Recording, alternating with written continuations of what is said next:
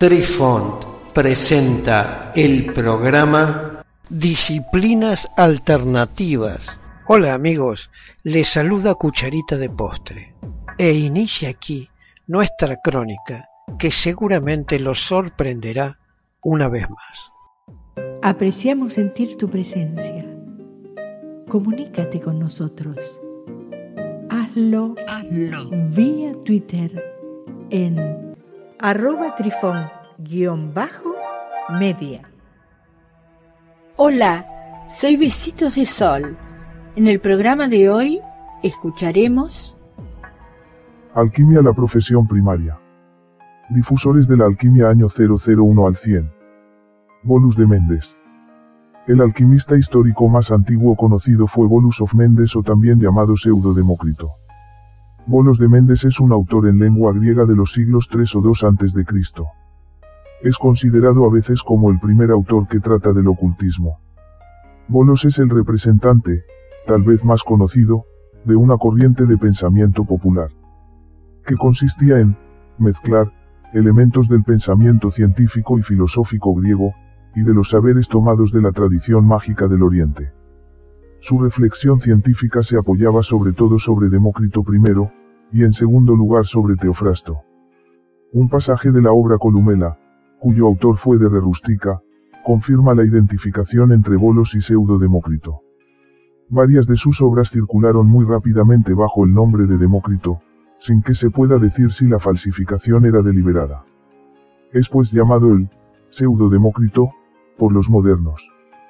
La confusión entre Bolos y Demócrito, se explica entre otros, porque este último había formulado una teoría de las formas simulacros, creía que los objetos emiten flujos o efluvios. El verdadero Demócrito, que vivió entre los años 460 al 370 a.C., se interesaba también por las técnicas y habría ido a Egipto, patria de bolos. Se mencionan dos bolos, uno filósofo y discípulo de Demócrito, y el otro originario de Méndez y pitagórico. Hoy en día se admite que se trata de uno solo. Tramutación física y mística. Bolos era un alquimista griego del siglo I después de Cristo, preocupado por la transmutación física y mística, del plomo o el hierro en plata y oro para aliviar la pobreza. Es mejor conocido por su trabajo, Materias físicas y místicas, en el que describe los cambios de color que atraviesa el material durante las cuatro etapas de transmutación, que son ennegrecimiento, blanqueamiento, amarilleo, y enrojecimiento. Bolus escribió cuatro libros existentes, y fue citado por Zosimos, en el papiro de Estocolmo del siglo IV, sobre el año 300 después de Cristo, por alquimistas bizantinos. Sus recetas. Las recetas alquímicas de Pseudo Demócrito, también se encuentran en otros dos documentos alquímicos mágicos. El primero es el papiro judeo-gnóstico W, de los papiros mágicos griegos de Leiden del siglo III después de Cristo, que contiene algunas de las recetas alquímicas más antiguas que existen. El segundo es el octavo libro de Moisés, o la llave de Moisés, un grimorio mágico del siglo IV del Egipto grecorromano, que describe recetas alquímicas junto con hechizos y encantamientos mágicos. Este bolo de Méndez, no debe confundirse con el egipcio que vivió en el delta del Nilo alrededor del siglo III a.C., y escribió bajo el nombre de Demócrito. Este bolus parece haber sido un filósofo, médico y astrónomo neopitagórico mencionado por la enciclopedia bizantina del siglo X. Ostanes el persa. A fines del siglo I después de Cristo, un denominado como Ostanes, se cita diciendo de él que era una autoridad en alquimia, nigromancia, adivinación y en las propiedades místicas de plantas y piedras. Tanto la leyenda como la producción literaria que se le atribuyen aumentaron con el tiempo.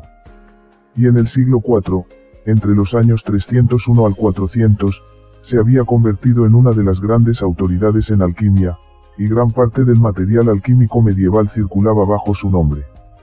Plinio en su Historia Natural, identificó a Ostanes con las prácticas de los magos diciendo que fue unos tanes que había acompañado a Jerjes en su expedición a Grecia, y que luego había introducido la magia, a la que definió como la más fraudulenta de las artes en ese país.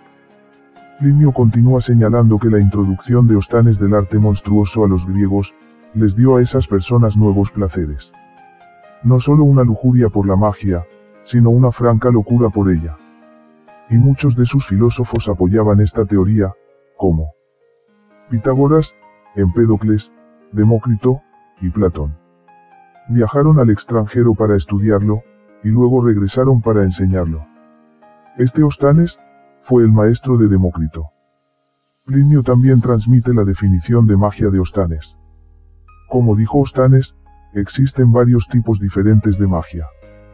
Pero él profesa la divina promitit, que traducido significaba las promesas divinas, compuestas por aire, agua, cuenco, estrellas, globos, hachas, y lámparas.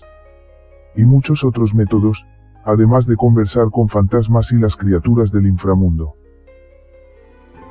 Queridos amigos, los esperamos en nuestro próximo encuentro con un nuevo artículo que estamos seguros será de vuestro interés.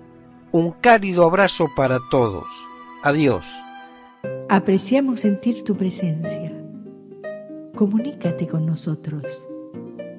Hazlo, Hazlo. vía Twitter en arroba trifón-media. Este episodio lo encuentras en Anchor, Spotify y en tus plataformas favoritas. Hasta siempre amigos. Besitos de sol y cucharita de postre les dicen gracias por pensar.